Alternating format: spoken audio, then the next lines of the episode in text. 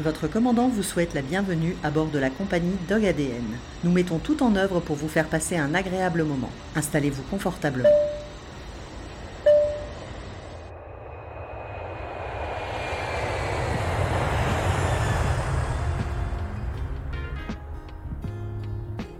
Bienvenue dans l'épisode 24 de Dog ADN. Nous recevons aujourd'hui Mina Conté pour découvrir le métier d'ostéopathe animalier biomécaniste. C'est un cursus de 5 années post-bac et une discipline en plein développement à forte valeur ajoutée pour le bien-être de votre compagnon. Nous avons essayé de répondre à toutes les questions que vous pourriez vous poser si vous souhaitez faire appel à un ostéopathe, voire même si vous souhaitez vous orienter vers cette profession. Je souhaitais remercier Workless, un espace de coworking situé à Armentières au nord de l'île, face à la gare, pour nous avoir accueillis en dernière minute afin d'enregistrer cet épisode. Nous avons également eu la chance d'être reçus au Royaume des Valkyries, un élevage familial de Whippet, pour une séance filmée d'ostéopathie avec Mina que vous pourrez voir durant cet épisode. Pour ma part, je résumerai cela à une heure de câlin avec des chiens adorables et deux chats qui vivent tous en harmonie. Bienvenue dans l'épisode 24 de Dog ADN. Bonjour Mina, comment vas-tu? Bonjour, très bien, merci et toi? Ben, Très très bien, content de faire ta connaissance. De même. Donc aujourd'hui, nous sommes sur un nouvel épisode de Dog ADN euh, et on va s'orienter sur l'ostéopathie. Donc euh, c'est ton métier. C'est ça. Et moi j'ai plein de questions. Je pense que nos auditeurs et auditrices ont également plein de questions parce que c'est un métier euh, dont on entend beaucoup parler, mais on Oui. ne connaît pas forcément le, le fond en fait. euh. Oui, oui, de plus en plus, ouais, c'est vrai. Ouais, c'est ça. Et euh, moi, pour avoir euh, fait de l'ostéopathie avec Faro, je peux vraiment le, démontrer la plus-value en fait euh, Mhm. par rapport au chien, en sachant que m- moi j'ai un chien qui, qui fait quand même pas mal de sport, mais je pense que c'est dédié à tous les, tous les animaux de À toute tout le façon. monde, oui, ouais, complètement. Donc pour commencer euh, ce- cet entretien, est-ce que tu pourrais euh, te présenter? Oui.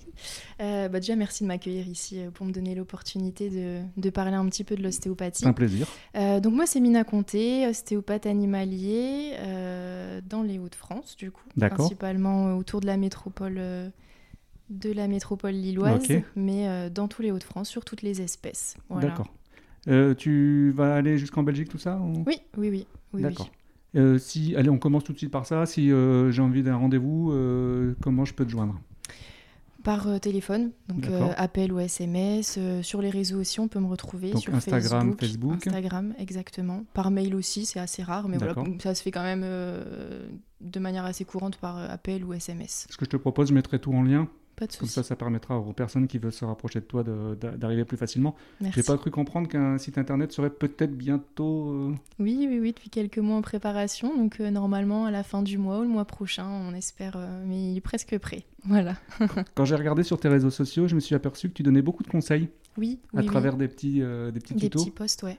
Donc ça, ça va être aussi, euh, ça va aussi nourrir ton site internet, j'imagine. Oui, oui, oui. Il y aura des, des petits articles qui seront dédiés et puis c'est, j'explique un petit peu dessus, bah, c'est quoi l'ostéopathie animale, quand est-ce qu'on fait appel, pourquoi, comment, comment ça se passe. euh, Donc euh, voilà, pour présenter un petit peu ça et sensibiliser un maximum les personnes. D'accord.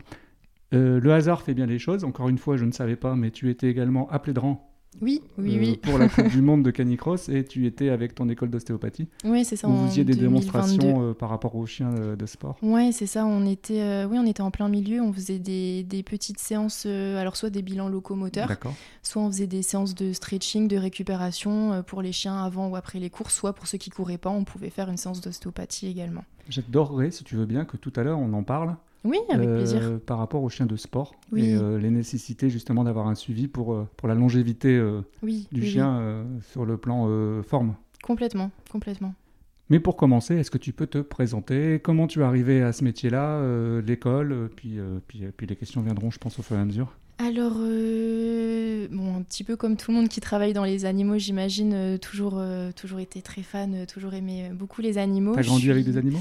Des chats, donc pas. C'est des animaux. Oui, c'est voilà, voilà, c'est pas, pas forcément toute espèce, mais donc je suis cavalière depuis toute petite aussi, donc la passion première avec les chevaux.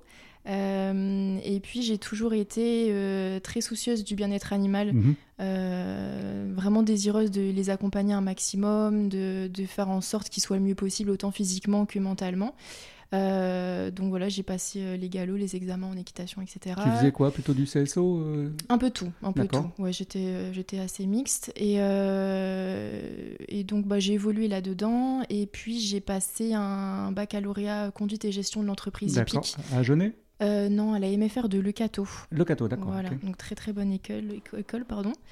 Euh, donc euh, j'ai passé mon bac là-bas, donc très orienté en équin, forcément. Donc j'ai pu un petit peu parfaire mes connaissances autant théoriques que pratiques. Mhm. Et puis ensuite, euh, directement après le bac, j'ai intégré une école d'ostéopathie animale. D'accord. Voilà. Est-ce que tu as été sensibilisé par le métier à travers justement ton parcours équin ou est-ce qu'à l'époque déjà on faisait beaucoup appel, parce qu'on fait de plus en plus d'appels aujourd'hui à l'ostéopathie, ce qui n'était pas forcément le cas il y a 10 ans non, ouais, ça se développe énormément depuis bah, une dizaine d'années, vraiment, euh, vraiment beaucoup. Moi, j'avais déjà eu l'occasion de rencontrer euh, des ostéopathes euh, pour les chevaux, justement. Mmh. les chiens, les vaches, les chiens, on en entend moins parler, mais j'ai pu être sensibilisée aussi assez tôt à ça, et puis par des nombreuses recherches aussi c'est venu assez naturellement. Tu me parlais justement bovins, les vaches. Oui. Euh, quelle va être la valeur ajoutée d'un ostéopathe pour les vaches? Parce que j'ai vu sur ton Instagram qu'il y avait. Oui, oui, oui. Bah, on est... Toutes les écoles ne forment pas l'ostéopathie bovine. On n'est pas beaucoup finalement sur le terrain. Et puis c'est quelque chose qui n'est pas très développé, surtout dans le Nord. Euh, mais euh, c'est un vrai avantage dont on pourra parler après d'ailleurs. Bien sûr. De toute façon, j'aurai plein de questions forcément, parce que ça va venir. Avec plaisir, je suis là pour ça. Euh, alors, qu'est-ce qu'on pourrait. Euh, j'aimerais bien qu'on présente le métier d'ostéopathe. Oui. Parce que c'est très large. Oui. Et est-ce qu'il y a des spécialités? Est-ce que. Donc, précisons que c'est un bac plus 5. Oui, ça paraît un détail, mais ça n'en est pas un. Ça veut dire qu'il y a un vrai savoir derrière. Oui, oui, oui. Euh, alors, les études d'ostéopathe animalier donc, sont directement accessibles en post-bac. D'accord. Donc, 5 années d'études, à moitié théorique, à moitié pratique. D'accord. Euh, donc on a, euh, euh, suivant les années, bon bah voilà, il y a une année où c'est la première année on apprend un petit peu à toucher un cheval, les chiens, etc. on apprend beaucoup de l'anatomie, ensuite c'est beaucoup de physiologie, de la pathologie, etc. On avance vraiment dans les années comme ça. le but étant d'avoir de, de, grandes connaissances autant d'un point de vue théorique que pratique, et puis aussi on s'entraîne aussi sur différentes espèces. Mhm. généralement, la semaine, c'est moitié cours, moitié pratique aussi, donc sur des centres partenaires. Parce que je me dis, euh, quand je regarde, en fait, euh, tu fais donc euh, chevaux, chiens, chats, bovins, nac, caprin, ovins. C'est ça. Donc bah, c'est toutes des espèces qui sont totalement différentes, diamétralement opposées. Totalement différentes et on apprend toutes les anatomies, toutes les physiologies, tout. Voilà. Donc, fois, contrairement à ce que ça pourrait être en, étude d'ostéopathie humaine, où c'est vraiment un corps, ça, tout à fait. là on apprend fois 2, 3, 4, 5. et si on va plus loin encore que ça, il y a aussi l'approche. Oui, oui, oui.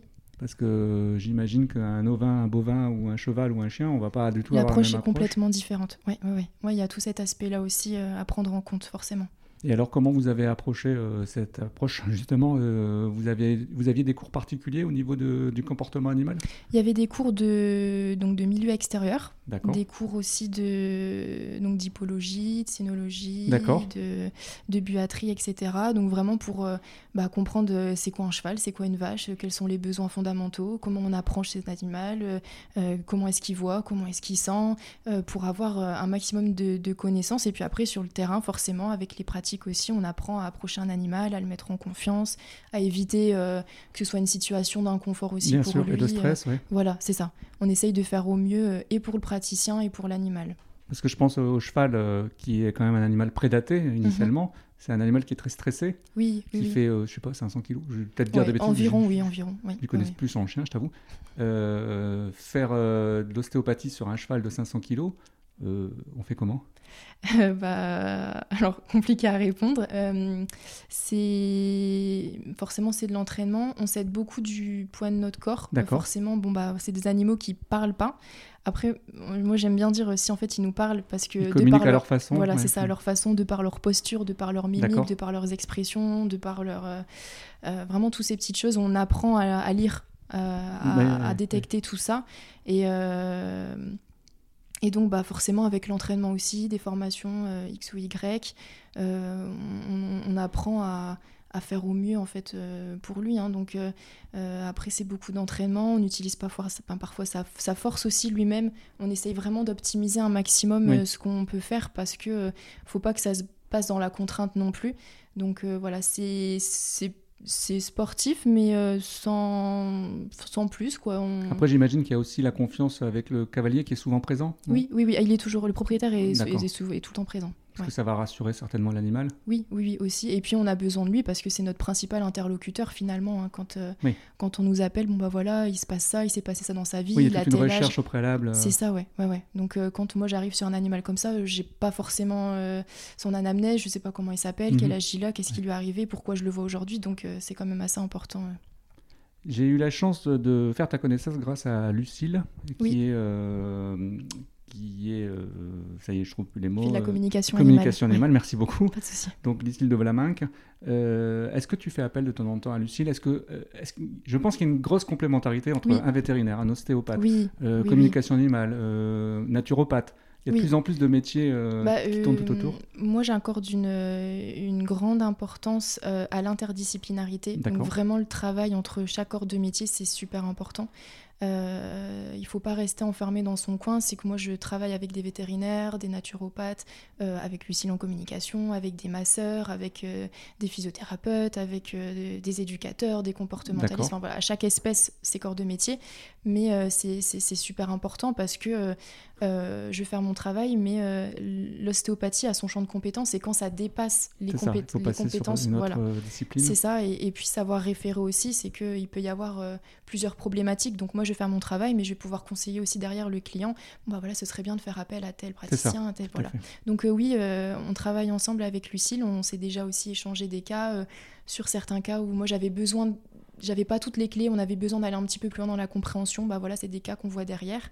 Et puis Lucille, euh, euh, quand elle rentre en communication avec les animaux qui, expriment leurs mots, leurs mots physiques ou, euh, psychologiques, mais donc du coup, des fois, c'est des, des, personnes qu'elle me renvoie et donc moi, je peux du coup confirmer ou infirmer le diagnostic et aller, on peut vraiment aller plus loin ensemble dans la compréhension de l'animal et puis dans, dans la recherche de son bien-être. Et donc c'est quand même super intéressant. Donc Lucille, si on veut avoir plus d'informations sur Lucille et la communication animale, on avait fait un épisode, c'est l'épisode numéro 8 que vous pouvez retrouver sur Dog ADN.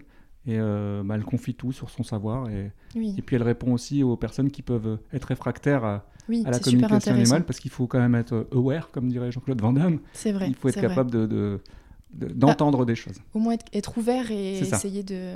Et je pense qu'il ne faut pas se fermer. Et moi, pour avoir essayé, euh, j'avoue que j'ai été assez surpris de pas mal de choses. Ça peut être surprenant. J'avoue. euh, si, euh, pour les personnes qui écoutent là et qui voudraient faire le même métier que toi, oui. Euh, est-ce qu'il y a un cahier des charges, un savoir? Par exemple, on fait un bac, est-ce qu'il vaut mieux faire un bac alors j'ai 50 ans, hein, donc c'est peut-être plus les mêmes bacs. Hein. Mais est-ce qu'il faut mieux un bac scientifique forcément pas un bac littéraire, mais est-ce qu'il y, a des prédispositions qu'il vaut mieux avoir? Alors, euh, oui et non. Parce que 5 ans d'études, euh, j'imagine que c'est beaucoup de connaissances. C'est ça. Euh, oui et non, à mon, enfin, à mon époque, quand j'ai commencé... Pas ça, ça. un coup de vieux. quand j'ai commencé, il y avait cinq écoles en France, parce qu'en fait, on a un petit peu évolué au niveau de la législation.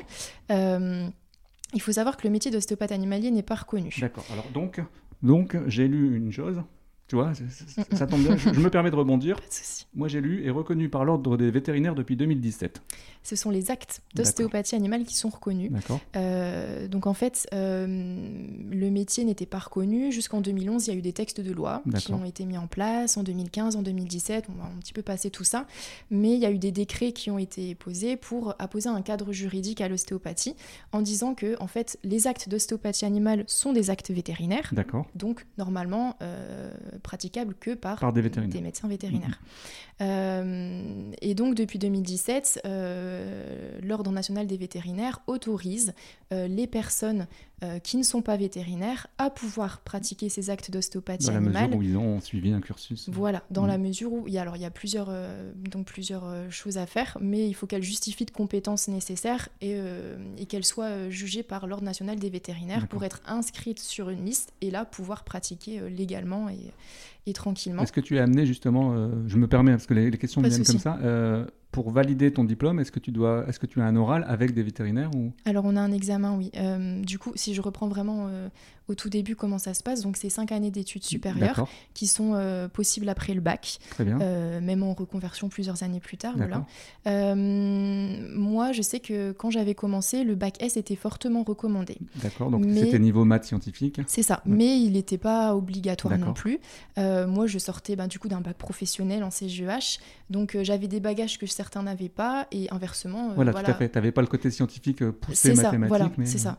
Euh, j'ai quand même réussi à intégrer cette école, ça s'est très bien passé. Est-ce que tu as senti le fait, je vais te poser vraiment des questions de le fait que tu n'aies pas le bac S, est-ce que tu as senti un moment que ça te bloquait? Alors, j'avais peur de ça, et au final, non, parce que je me suis rendu compte que bah, moi, j'arrivais avec les connaissances finalement euh, assez poussées dans le milieu du cheval que d'autres n'avaient pas forcément. Mmh, mmh. Euh, je voyais des notions que d'autres n'avaient pas vues, donc euh, j'étais plutôt à l'avance là-dessus. Par contre, effectivement, sur des matières scientifiques, la biochimie, la biologie, mmh.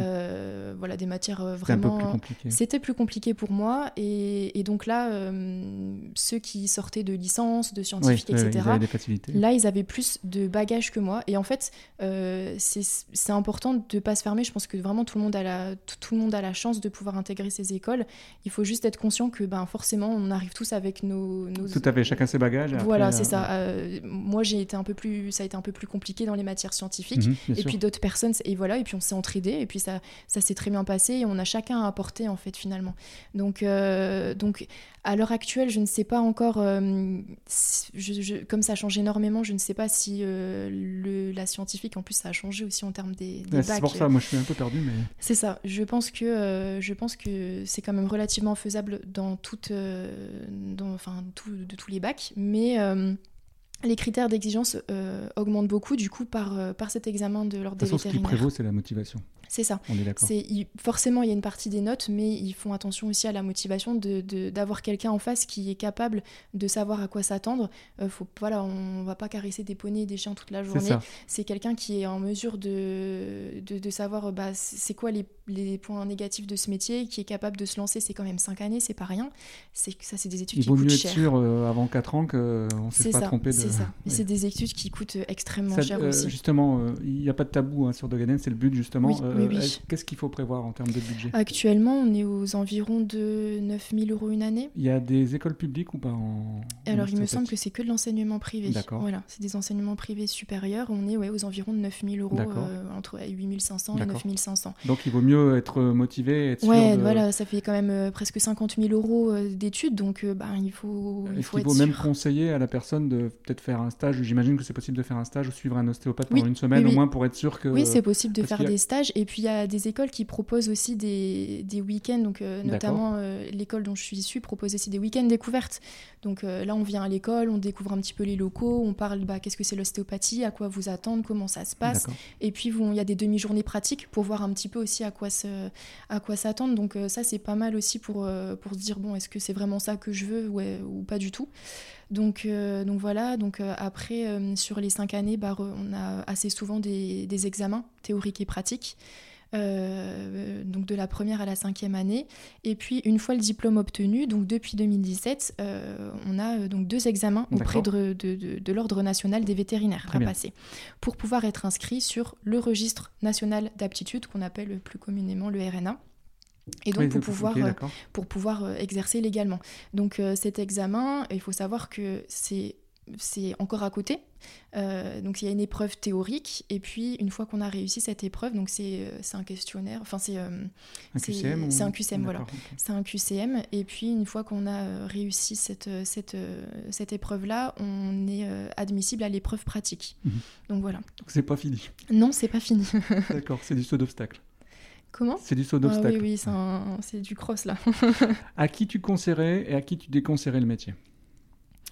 Euh, c'est un métier qui est euh, très passionnant, euh, mais assez difficile. Je pense qu'il faut, il faut savoir que à l'heure actuelle, il y a encore énormément de demandes, mais c'est quand même assez saturé. Surtout en équin.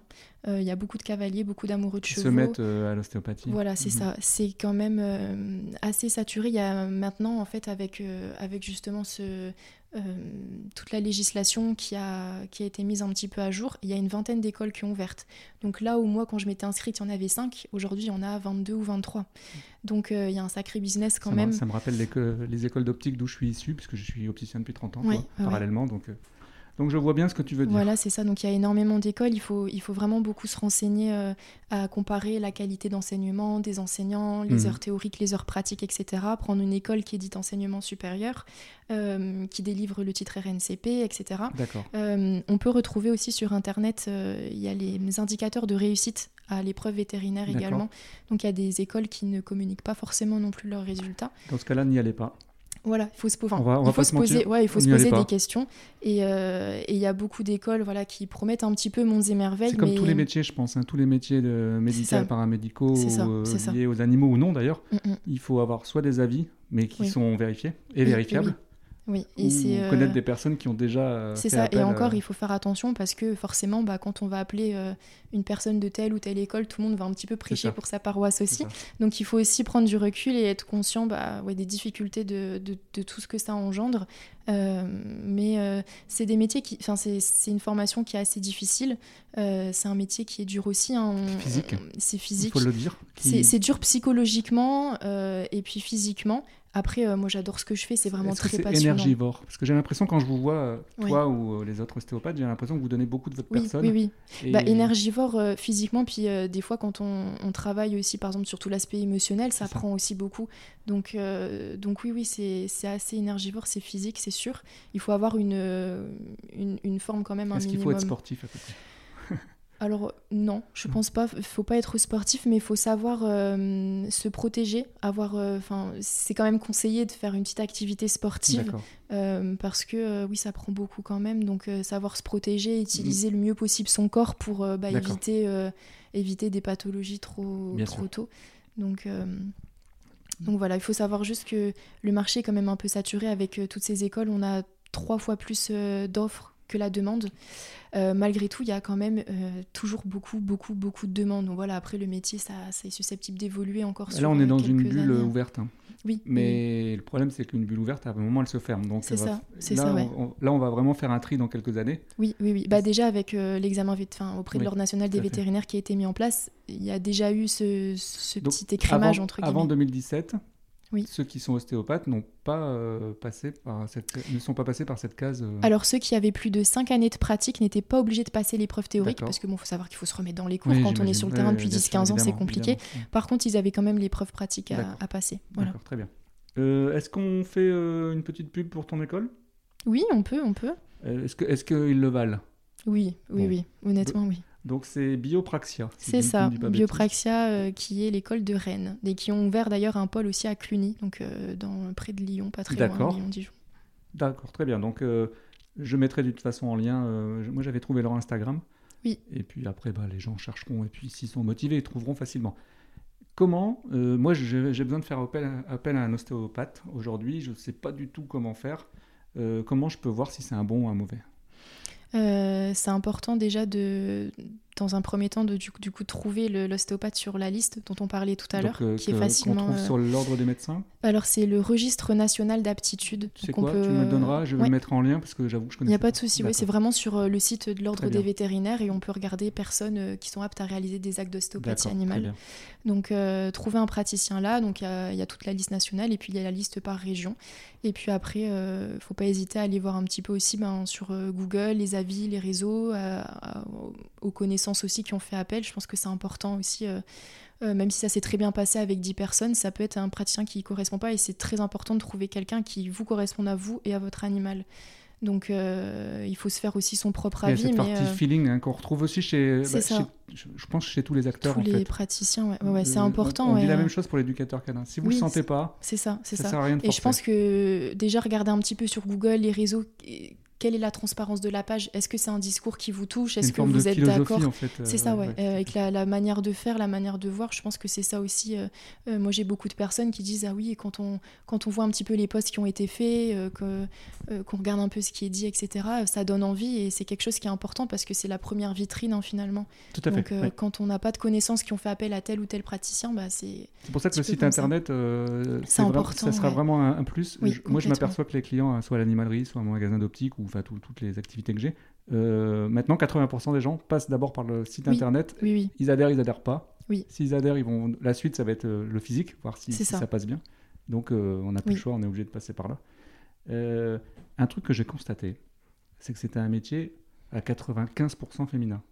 C'est vrai, beaucoup de femmes. Comment tu peux expliquer ça? C'est la sensibilité C'est Peut-être. J'avoue que j'ai pas de pas de réponse à, cette question. À l'école, par exemple, euh, c'était des sessions. Moi, j'étais une promo euh, entièrement féminine. Bah, à Plédran, il y avait que je, je, me souviens pas d'avoir vu. Ah bah, en 2000, euh, du coup, en 2022, c'était ça. On était ouais, que des filles, que des filles. D'accord. là, sur les années inférieures et supérieures, je pense qu'il y a entre ouais 1 et 3. Tu crois que c'est lié au milieu équin qui est assez féminin également? Je pense. Il y a, on est quand même beaucoup beaucoup de cavaliers souvent à, à intégrer la formation. Après Peut-être qu'il y a une partie euh, sensibilité, une partie qui doit peut-être être plus développée, mais honnêtement, il y a des très bons praticiens euh, masculins aussi. Euh, oui, j'imagine, mais. Ouais, ouais, je sais pas. C'est vrai que c'est pas bête comme question. Non, mais en fait, le milieu, le milieu de l'animal, enfin du chien en particulier, que je connais, c'est ce que je connais le mieux, il est ultra féminisé. Oui, oui, oui. oui mais même en équin, du coup, c'est vrai que il y a beaucoup, beaucoup, beaucoup, beaucoup de femmes. Hein. Et j'ai eu l'impression, si tu veux, post-Covid, qu'il y avait beaucoup, beaucoup de personnes qui avaient complètement changé d'orientation mm, mm. et beaucoup de femmes. Aussi, ouais. Non, j'avais pas remarqué. Donc je sais pas si une recherche de liberté, est-ce que la sensibilité fait que et que ça matche beaucoup mieux? Ça doit peut-être jouer certainement. Alors attention, hein, ça ne me dérange pas du tout. Hein. Non, mais bien ne sûr. Voyez pas, chers auditeurs et auditrices, ne voyez pas là. Euh, euh, préventif ou curatif? Les deux.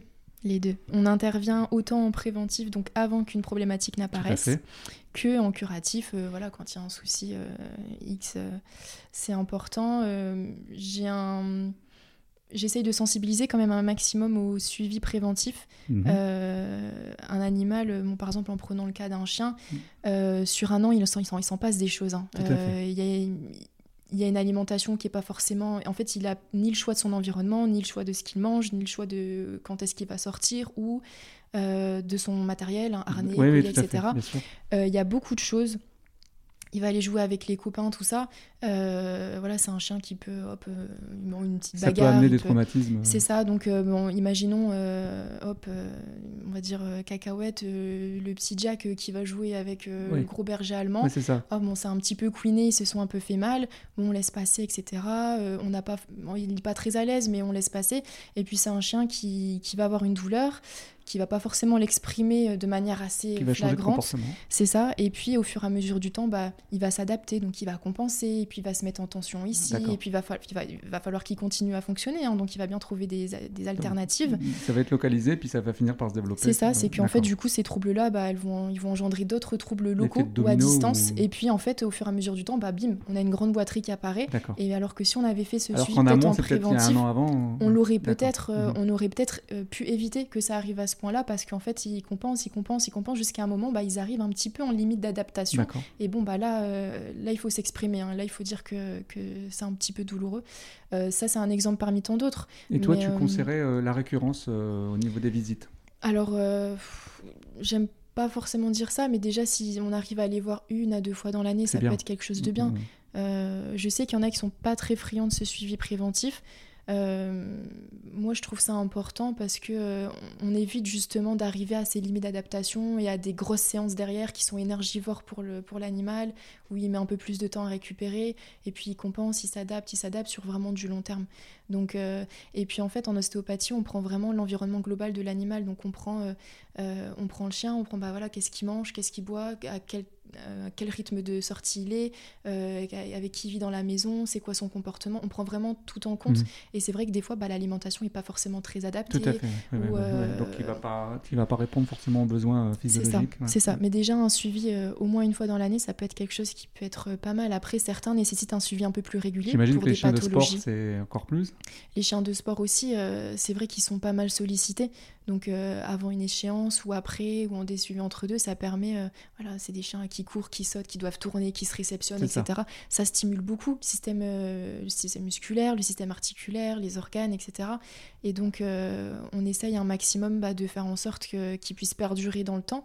Euh, en respectant et son bien-être physique et son bien-être mental. Mais donc on, permet en venant libérer toutes les zones de tension, les blocages, etc., euh, d'avoir un chien qui est bien mieux, qui, qui performe plus, enfin, mieux derrière aussi, un peu plus longtemps. Et, euh, donc qui est bien mieux dans son corps, c'est important. Et dans sa tête, ça veut dire moins réactif aussi. Complètement, oui. oui, oui. Est-ce que tu as déjà euh, eu l'occasion de t'occuper d'un animal de sport justement? Oui, bien sûr, bien sûr. ça sera plutôt quoi, cheval euh? Bah, Les deux, chien ou cheval. Euh, ça peut être des chiens de canicross, de mordant, etc., de l'agility. D'accord. Et des chevaux, on a les chevaux de loisirs et puis on a, on a les chevaux vraiment de compétition, les chevaux de haut niveau, que ce soit en dressage, en CSO, etc. donc oui. Donc là, demain, Faro par exemple a déjà vu un ostéo il y a six mois. Est-ce que c'est trop de dire la semaine prochaine, est-ce que tu peux t'occuper de Faro? Ou est-ce qu'il y, est y, a du trop également? En ostéopathie Oui, il y en a. Il y en a. C'est important de. de le but, c'est pas de faire des séances tous les mois. D'accord. Euh, je pense qu'il faut instaurer un dialogue entre et le praticien et le propriétaire pour savoir ce qui correspond au mieux à l'animal est-ce qu'un suivi une fois dans l'année c'est bien? Est-ce que c'est une fois tous les deux ans? Est-ce que c'est trois fois dans l'année parce qu'on a telle pathologie, parce qu'on va travailler sur ça? Euh, Je pense que là-dessus on peut pas faire de recettes. Euh, il n'y a pas de miracle. Et puis j'imagine qu'il y a des races euh, plus ou moins sensibles. Il y a des races qui ont des, prédispositions à certaines pathologies, donc des fois c'est des morphologies un peu particulières. C'est ça. Donc là le suivi préventif. C'est ça, avec la, mmh. avec la reproduction un mmh, petit mmh. peu excessive. Donc là le suivi préventif euh, permet en tout cas de soit on vient maintenir, soit on améliore l'état de santé et on évite peut-être la récidive de telle ou telle chose et, et on évite peut-être euh, ouais, qu'il se passe un petit peu. Il euh, faut savoir quand même qu'un chien agressif, ça peut être dû à la douleur. Et beaucoup de gens ne savent pas, donc on, Va, on va aller voir des éducateurs canins. On va... Et on a, on a complètement mis de côté la douleur. Et parfois, il suffit de pas grand-chose, bah, d'une visite par exemple. C'est ça, oui. Et puis on s'aperçoit qu'il y a un changement total du comportement de l'animal, tout simplement parce qu'il y a un mieux-être. C'est ça, oui. oui. On a beaucoup de. Quand il y a des blocages, c'est douloureux. Hein, donc l'animal, tout de suite. On le sait. Tout le monde a eu mal au dos. Il y a, eu des signaux subtils juste avant, euh, mais, mais euh, on n'est pas tout le temps apte à les, à les comprendre et à les voir. Et donc à un moment donné aussi, euh, le, le, chien forcément se défend un petit peu, ou, ou on, ça se retrouve beaucoup par exemple chez les chats, où ah, il est un petit peu il est un, petit peu plus précautionneux quand, il, vient, quand il saute, ah, il est un petit peu plus ronchon, il va un petit peu s'enfermer dans son coin. C'est tous ces changements de comportement. Alors, c'est pas forcément euh, de cause ostéopathique, hein, mais euh, ça peut être aussi le, témoin d'une douleur. Comment on fait de l'ostéopathie sur un chat? Parce qu'un chien, moi, je, tu vois, euh, je préfère un chien réactif qu'un chat réactif. Oui, c'est pas du tout pareil. Le chat réactif, bon courage. Comment quelle est l'approche? Parce que on parle beaucoup de medical training, est-ce que c'est valable également en ostéopathie? Oui, oui, Alors, euh, il y a ça, il y a les soins coopératifs aussi. C'est ça. Donc, euh, mhm. c'est important. Euh, Plutôt à base de cliqueurs, de nourriture Il y a un peu des deux. Moi, j'aimerais bien me former aussi dessus à terme. c'est vrai que des fois, on arrive et c'est des animaux qui ont qui n'aiment pas forcément être touchés ou qui n'ont pas demandé aujourd'hui. Ils sont forcément aussi. Euh, voilà, aujourd'hui, c'était peut-être pas sont forcément. comme nous, parfois. C'est ça, c'est ça. Donc, euh, moi, j'ai déjà eu des animaux où déjà le contact c'était compliqué, où ils n'étaient pas vraiment à l'aise avec une zone. Alors, euh, on s'adapte, on prend le temps aussi. C'est important de détecter les signaux d'apaisement, les signaux de. là où on, comment on voit que le chien est, commence à, à pas être très à l'aise, les signaux d'inconfort aussi. C'est pour ça qu'à l'école, on a aussi des cours là-dessus. Sur de, on a des cours de, de comportementalisme. Très bien. Donc, qui vont être véhiculés par euh, un spécialiste du comportement animal Oui, c'est ça, exactement. On a, on a vraiment plusieurs intervenants au sein de l'école, des ostéopathes animaliers, des vétérinaires, euh, des comportementalistes. Des Il y en a aussi, oui. oui, oui. Euh, des dentistes, etc. Enfin, voilà, il y a, y a, vraiment plusieurs corps de métier, mais on essaye, voilà, il faut que la science se passe bien, même si on n'arrive pas, ça peut être des fois frustrant parce qu'on sait qu'il y a cette gêne, qu'il y a ce blocage qu'on aimerait libérer, mais clairement, ce sera pas pour aujourd'hui, ce serait, ce serait trop quoi Ça peut arriver d'ajourner une séance parce qu'on sent que c'est pas le bon jour. On peut, euh, on peut complètement, euh, soit on, coupe et on, met ça un autre jour, soit on, travaille justement juste sur l'approche, le medical training, les soins coopératifs. On dit ok, c'est ok de toucher cette, cette zone, il y a pas de souci, de l'associer à quelque chose de positif, de bienveillant, que c'est pas quelque chose de contradictoire, de douloureux, de d'agressif tout de suite. Donc, donc ça, c'est une, ouais, une grosse partie, mais ça peut arriver justement qu'on bah, n'arrive pas à faire tout ce qu'on veut aussi, ce qui peut être frustrant parce qu'on a envie d'aider l'animal. Mhm. Et, et à ce moment, il faut se dire, ok, non, stop, là Là, c'est pas c'est pas pour aujourd'hui. Il est, pas apte physiquement ou émotionnellement à recevoir cette, cette séance et donc euh, euh, soit on met en place euh, voilà c'est là où par exemple, on, réfère s'il y a des soucis de, comportement. Euh, l'animal peut être réactif pour euh, plein de choses aussi. Euh, si on voit si c'est vraiment une cause ostéopathique, est-ce qu'il y a besoin d'aller référer au vétérinaire pour avoir un examen un peu plus poussé, des, imageries? Est-ce que, au contraire, on va mettre en place sur plusieurs séances, on va faire vraiment des soins coopératifs, on va adapter, on va demander aussi peut-être au propriétaire de faire certaines choses chez lui? Voilà, il y a vraiment toute une démarche le à suivre. transversal est important. C'est ça, ouais. Il y, a tout, il y a la séance et il y a vraiment la pré-séance aussi, avec le suivi derrière. Est-ce qu'on met une muselière à un chien pour une séance? On peut. On peut, on peut. Euh, c'est rare que j'en mette. Euh, mais il faut pas oublier que c'est un être vivant qui peut avoir des réactions. Euh, si vraiment il m'arrive d'en mettre, c'est sur des chiens bah, qui peuvent être réactifs, justement. Euh, donc attention, souvent quand on dit muselière, euh, il y a des gros yeux et puis euh, oh là là, mon chien est pas méchant. C'est quelque chose qui est associé, enfin c'est vraiment associé à quelque chose de négatif. En cas de douleur, il peut y avoir des réactions. Et, et, en fait, il faut savoir que déjà le but premier d'une muselière, c'est de protéger. Protéger le chien, protéger le propriétaire, le praticien, les gens autour. Euh, le chien peut clairement être inconfortable sur quelque chose. Euh, il s'exprime euh, clairement. des fois, il peut être un peu, il peut être un petit peu surpris. Donc, hop, ça se retourne mince et puis, et puis c'est leur gueule tout de suite qu'on a dans les mains. et puis les mains, c'est notre outil de travail aussi, donc il faut savoir protéger. Mais il y a des chiens aussi, bah voilà, ils sont un petit peu réactifs. Alors pourquoi voilà c'est la muselière à long terme n'est pas une solution. Par contre sur le moment ça permet des fois que bah, d'aider que même que ce soit chez le vétérinaire hein, d'ailleurs euh, à ce que ça se passe bien sur le moment pour protéger tout le monde et, euh, et puis pour éviter qu'il y ait un accident quoi qui se produise. Donc euh, donc c'est très très rare que j'en mette mais ça peut arriver. Alors ma question n'était pas anodine oui. puisque en fait je vais faire un petit épisode mais ça sera je pense que ça sera un tuto sur YouTube oui. sur comment habituer son chien à la muselière. Oui et surtout sensibiliser les gens au, fait qu'il ne faut pas mettre la muselière juste pour les côtés négatifs, oui, vétérinaire, ostéo, etc. C'est important de. Il faut l'habituer dans la vie de tous les jours. Et des petits. Le positiver, positiver la muselière, c'est très facile. En fait, l'associer à quelque chose de, de positif et, non contradictoire. Et en fait, euh, quand c'est fait dans le bon sens, ça devient un super, un super outil de travail. Quoi. Et, euh, et y faire face euh, à la muselière une première fois en consultation, alors que le ça rajoute, c'est euh, très stressant. une, voilà. une épaisseur de stress. C'est ça, personne ne passe un bon moment. Et moi, dans ce cas-là, à la limite, on préfère mon stop, on arrête, on, on s'adapte, on fait autre chose.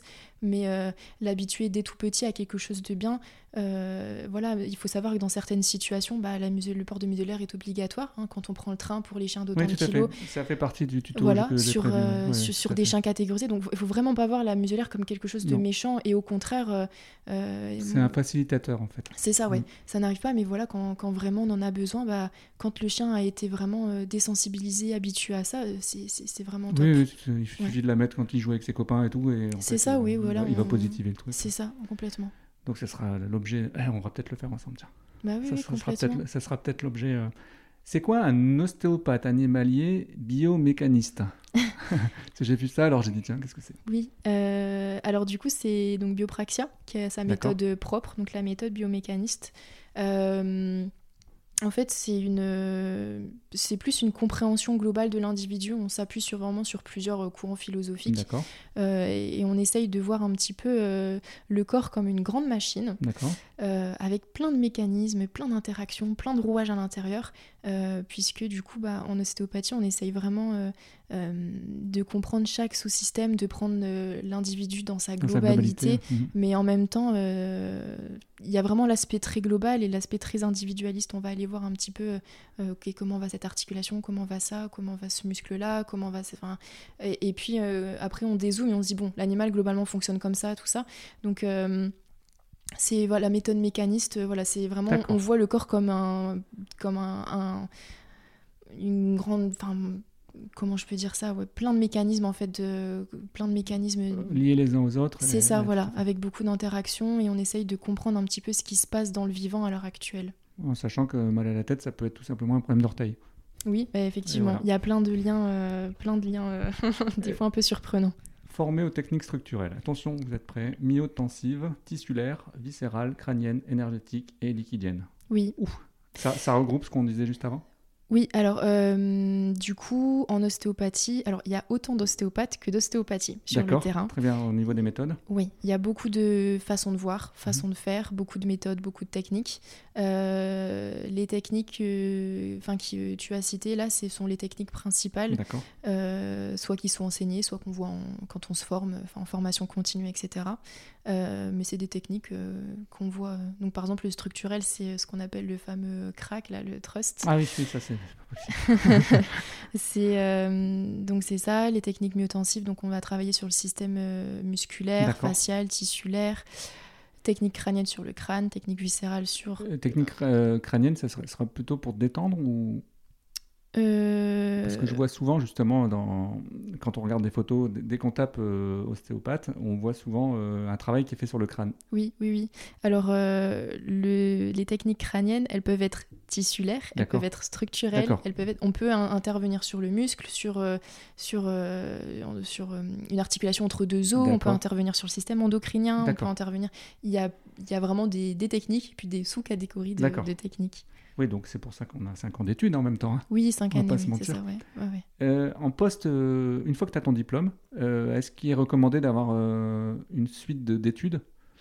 Euh, oui, pour se mettre à jour quotidiennement ou je sais oui oui oui alors du coup depuis se depuis du coup qu'on est soumis aussi sous sous le code déontologique des, des, vétérinaires on a aussi cette obligation de formation continue c'est important enfin même voilà même même sans être obligé je pense que c'est important c'est du vivant on n'a pas on n'a pas les réponses à tout. Et, et hum, l'enseignement à l'école c'est une chose mais c'est vrai que quand on est sorti de l'école, on se rend compte qu'il y a tout un monde derrière. on s'adapte aussi à soi. Voilà, c'est ça. On se rend compte qu'en fait, on était vraiment dans notre petite bulle et même si on est content de l'école qu'on a fait, bah il y a tout un monde et euh, il y a énormément de choses à découvrir. Et donc, euh, non, je conseille de, se former euh, quotidiennement, c'est vraiment important. Mais quand je vois toutes les espèces auxquelles tu peux faire appel, effectivement. Bah, c'est en fait moi personnellement, mon but c'est d'avoir vraiment une boîte à outils remplie pour, euh, pour pouvoir euh, répondre au mieux aux besoins de l'animal et pour pouvoir adapter un maximum. Quoi. Si ça, ça va pas, je sais que j'ai cette technique-là que je vais pouvoir faire, je sais que j'ai cette approche-là, je sais que je vais pouvoir passer par là. Tandis que bon, bah, à l'école, peut-être on voit une ou deux choses. C'est ça. Et, là, ça me permet vraiment d'avoir vraiment cette boîte à outils remplie pour, euh, pour pouvoir faire au mieux. Aujourd'hui, on est à l'ère de la spécialisation.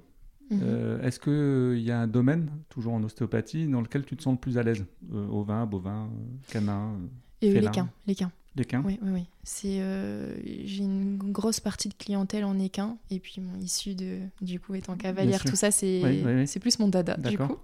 Euh, mais euh, je fais énormément et vraiment de plus en plus de chiens aussi. D'accord. Et alors, ce qui est assez marrant, c'est que dans le milieu équin, il y a beaucoup de chiens. Oui, bah souvent, ouais, souvent il y a beaucoup de propriétaires, beaucoup de propriétaires de chevaux qui ont des chiens, effectivement. Donc en fait, c'est aussi du bouche à oreille, hein, beaucoup. Oui. Donc ouais, ouais. D'accord. Est-ce qu'il y a un, sujet que tu aurais voulu... Euh, ah, non, juste avant ça, est-ce que tu fais euh, de la proprioception? Oui, oui, oui. Donc ça sera plutôt sur du chien, non? Alors ça peut être sur toutes les espèces. Alors c'est quand même plus développé chez le chien. J'imagine que c'est pas les mêmes appareils. Euh, non, non, non. Alors, euh, donc la proprioception, déjà pour la euh, définir. définissons la Voilà, c'est ça. Donc c'est vraiment c'est la perception consciente ou inconsciente hein, de, de, son corps dans l'espace. D'accord. oh là là, ma jambe, voilà, on a conscience que sa jambe elle est là, que mon doigt est, est comme ça, que ma main est posée. Donc euh, c'est la même chose chez l'animal. Euh, et en fait, euh, effectivement, on, peut travailler la proprioception, ça peut être quelque chose qui peut être mis en place. Alors normalement, voilà, nous en, ostéopathie, ça reste une médecine qui qui est manuelle exclusivement. Mhm. donc pas le droit d'utiliser des instruments ou du matériel, etc. Normalement, c'est une médecine qui est uniquement manuelle. Euh, qui est euh, alternative à la médecine vétérinaire et qui est douce, donc qui n'est pas intrusive. Euh, on peut effectivement, sur différents cas, par exemple, voilà, des pathologies. Puis on est dans du préventif. C'est ça aussi, mais c'est vraiment la proprioception. On va avoir tendance à la travailler vraiment sur des motifs particuliers. Euh, ou alors euh, euh, voilà des chiens qui ont des hernies discales qui sortent d'opération ou qui vont pas se faire opérer mhm. par exemple on va aussi un petit peu stimuler la fonction proprioceptive. Il y a des exercices à mettre en place derrière aussi sur les chiens sportifs sur des, des, instabilités de l'arrière-train etc il y a, y, a, y a, pas mal de choses à faire sur les chevaux aussi mais voilà sans, sans, parler forcément de pathologie c'est quelque chose qui peut être mis en place effectivement on vient un peu stimuler le système nerveux. On peut mettre voilà c'est c'est anatomiquement explicable, hein, mais, euh, mais on peut travailler là-dessus. Parce que je me suis, euh, je suis beaucoup sur le, enfin je suis beaucoup les, les youtubeurs tout ça qui, qui font de l'ultra trail ou les, les compétiteurs en athlétisme qui font de plus en plus de proprioception, ce qui leur évite euh, bah, les chevilles tordues et tout ça. Oui, oui, oui. Bah, la proprioception est quand même intimement liée à la coordination, à l'équilibre. Donc euh, quand on vient renforcer aussi bah, la musculature profonde, on vient un petit peu améliorer les connexions neuronales, etc. Mmh. On améliore aussi la coordination. Donc derrière des chiens aussi bah, qui ont un peu plus conscience de ce qu'ils font, euh, qui ont un meilleur équilibre, qui ont euh, des muscles stabilisateurs et profonds qui sont qui sont. il y a toute la partie qu'on voit pas en fait. Hein. C'est ça, oui, mmh. oui, Et donc, bah, c'est vrai que sur du chien sportif, c'est finalement aussi assez important. Euh, est-ce qu'il y a un sujet que tu aurais aimé développer? On en avait discuté un petit peu quand on avait préparé, euh, on s'était eu au téléphone, mhm. et je me suis dit, tiens, c'est peut-être le moment de, développer un sujet euh, qui te tient à cœur. Donc ça peut être l'abandon, ça peut être tout ce que tu veux, ce que tu veux. Alors, du coup, en, restant sur l'ostéopathie, le suivi des jeunes, des jeunes animaux, du, plus jeune au plus poulain, du tout âge, enfin du toute espèce, pardon, du plus jeune au plus vieux. Euh, on entend souvent dire euh, bon bah là euh, je fais pas forcément appel parce que bon il a un ou deux ans. Ce que j'ai pu lire, oui. Mmh. Voilà, c'est pas forcément nécessaire. Et puis on se trompe parce que alors il n'y a pas d'âge minimum ou maximum. honnêtement, ça arrive de, de, voir des petits après naissance aussi. D'accord. mais c'est très important parce que ben, il faut savoir que euh, que l'accouchement, donc euh, le vélage pour les vaches ou la mise bas, etc. C'est quelque chose qui est traumatisant, même si ça se passe bien. Mhm. C'est pour, euh, pour la mère et les petits, c'est quelque chose de traumatisant quand même, d'un point de vue physique, émotionnel, mhm. métabolique, hormonal, etc. et donc, il peut y avoir des, des pathologies tout petits, hein, les, le prognatisme, etc. Le, le, syndrome du chaud nageur, enfin, il y, a des, des, déviations angulaires, des, des, des défauts d'aplomb. Euh, ça, c'est vraiment pour en citer quelques-uns. Mais euh, le suivi ostéopathique est, super important parce que déjà, on va permettre de, de, libérer les blocages et les tensions qui se sont accumulées bah, déjà in utero. Euh, à la naissance aussi. Forcément, bah, c'est un petit, bon, bah, il découvre tout son milieu de vie, donc il s'aventure, il tombe, il, joue un petit peu avec ses, frères et sœurs, il commence à manger, il commence à, à, sortir un petit peu, il se passe ça, il, se passe vraiment beaucoup de choses dans la vie d'un petit. Et donc, euh, bah, le, petit corps essaye un petit peu de, de s'adapter comme il peut. Mm. C'est ça, ça, ça, essaye de s'adapter un petit peu. Et puis, il y a beaucoup de pathologies de croissance, surtout chez les chiens. Euh, et le suivi ostéopathique aussi permet euh, des fois de mettre un petit peu en évidence avant que ce soit trop tard ou avant que qu'il y ait des signes trop avancés. Ça permet déjà de, de, faire en sorte que l'animal grandisse bien dans son corps, qu'il grandisse en équilibre, en harmonie, euh, voilà, qu'il n'ait pas une, tension trop importante qui peut-être dans deux ans provoquera d'autres troubles. Euh, ça permet vraiment qu'il grandisse dans les meilleures euh, conditions possibles et puis de mettre en évidence ces pathologies-là ou voilà, bah, quand on a un petit doute, ça permet tout de suite de mettre le red flag, attention à surveiller. On voit avec le vétérinaire, on peut faire une imagerie assez rapidement s'il y a des, doutes. Enfin, le travail aussi en collaboration, hein, comme on en parlait tout à l'heure, avec les différents corps de métier est très important. Et donc euh, euh, ça c'est assez important quand même.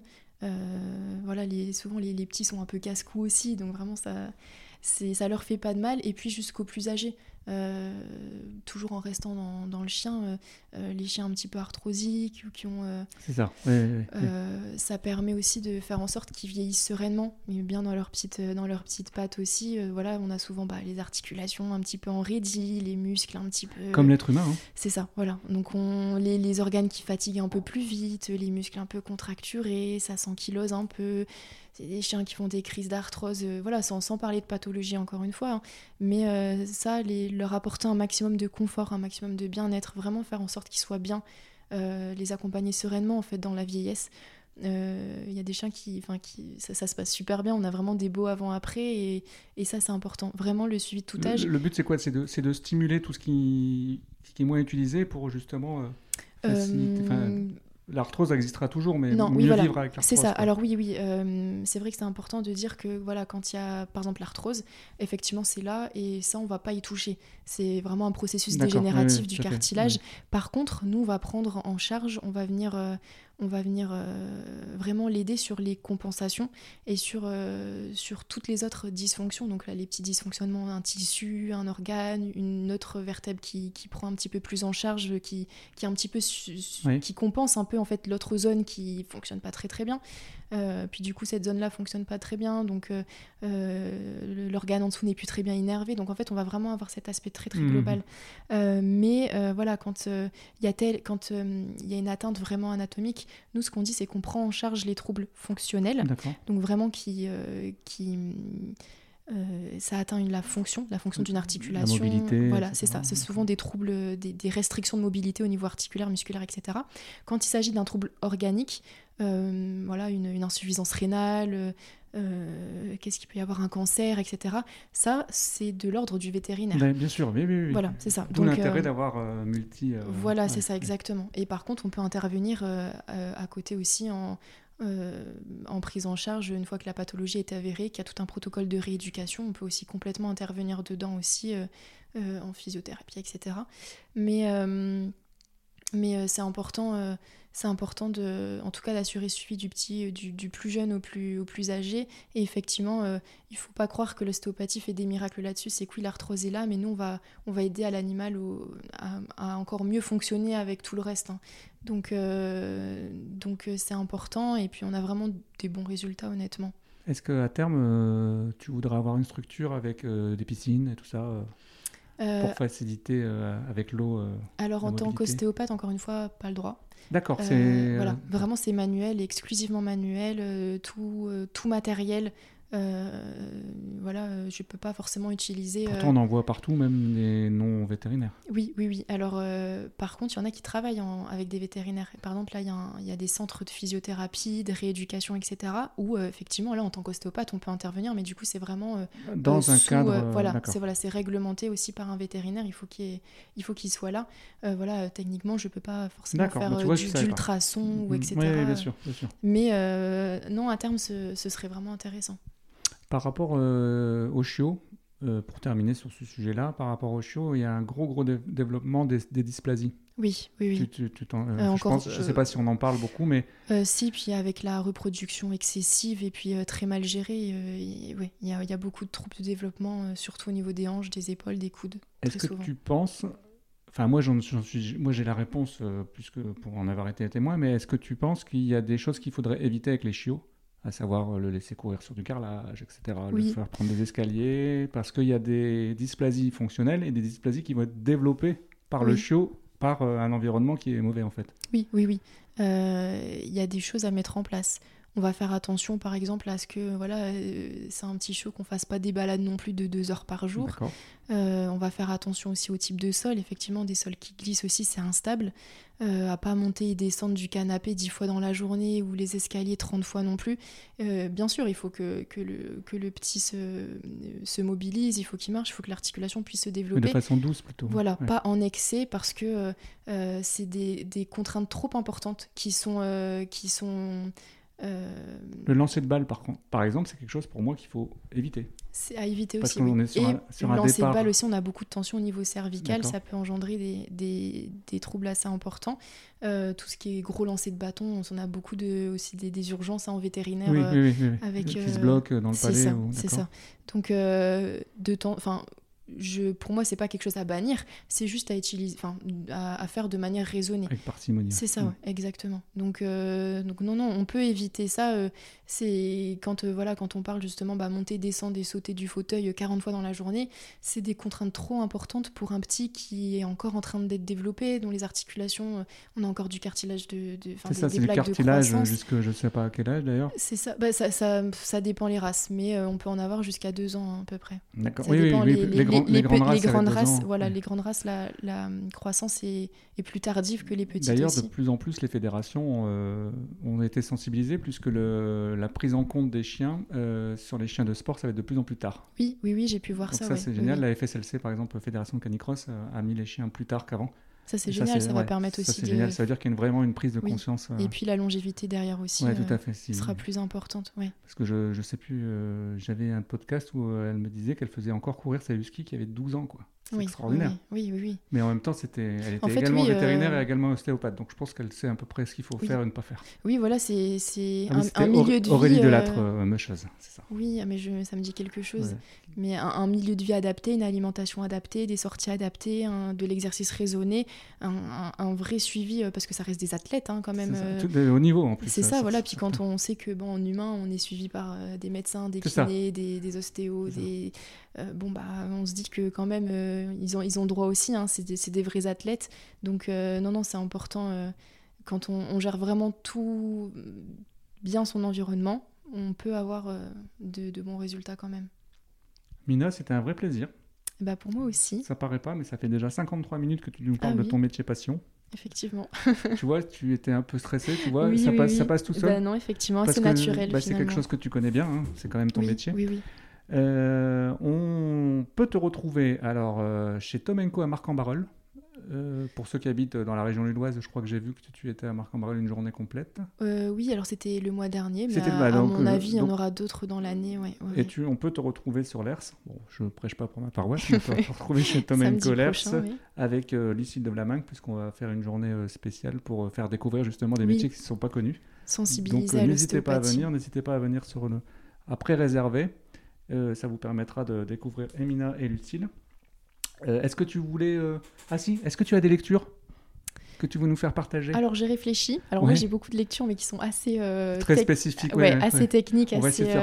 Mais si je peux conseiller que d'ailleurs j'ai commandé et que j'ai très hâte de lire le livre d'Audrey Ventura euh, le chien, cet animal qui nous échappe. Je te confirme. Euh, je, l'ai commandé parce que c'est une, une, professionnelle que je suis sur les réseaux et que j'admire beaucoup. J'aime énormément son travail. Et, euh, donc, ce livre, on a entendu que des bons retours. Donc, même si je ne l'ai pas lu, honnêtement, je le conseille. On le mettra en lien aussi Oui, oui, oui, carrément. Je me demande si je ne l'ai pas mis en lien la dernière fois. C'est pas grave. Ah bah, plus on va en parler, plus ça veut dire que c'est un bon livre. Ah oui, complètement. Je pense que ça, c'est accessible à tous et ça va permettre de de comprendre peut-être un petit peu plus aussi ce que c'est un chien. Et sans ces idées reçues, sans l'anthropomorphisme euh, tout autour, sans tout ça. Merci beaucoup. Merci à toi. À très bientôt. À bientôt. Et puis, euh, je pense qu'on se fera peut-être, euh, je ferai peut-être appel à toi dans un, autre épisode, puisque je vais essayer en fonction de mes invités de, de, faire appel à leurs compétences sur différents sujets. Ça peut être sympa. Avec grand plaisir. À très bientôt. À bientôt. Salut. Et c'est ainsi que se clôture le 24e épisode de Dog ADN avec Mina, ostéopathe. Merci d'être resté jusqu'au bout. Euh, n'hésitez surtout pas à vous abonner à nos pages Facebook, Instagram euh, et éventuellement TikTok également et YouTube. Vous pourrez retrouver d'ailleurs cet épisode en vidéo. À très bientôt, je vous souhaite une très bonne semaine et des grosses caresses à vos toutous. Ciao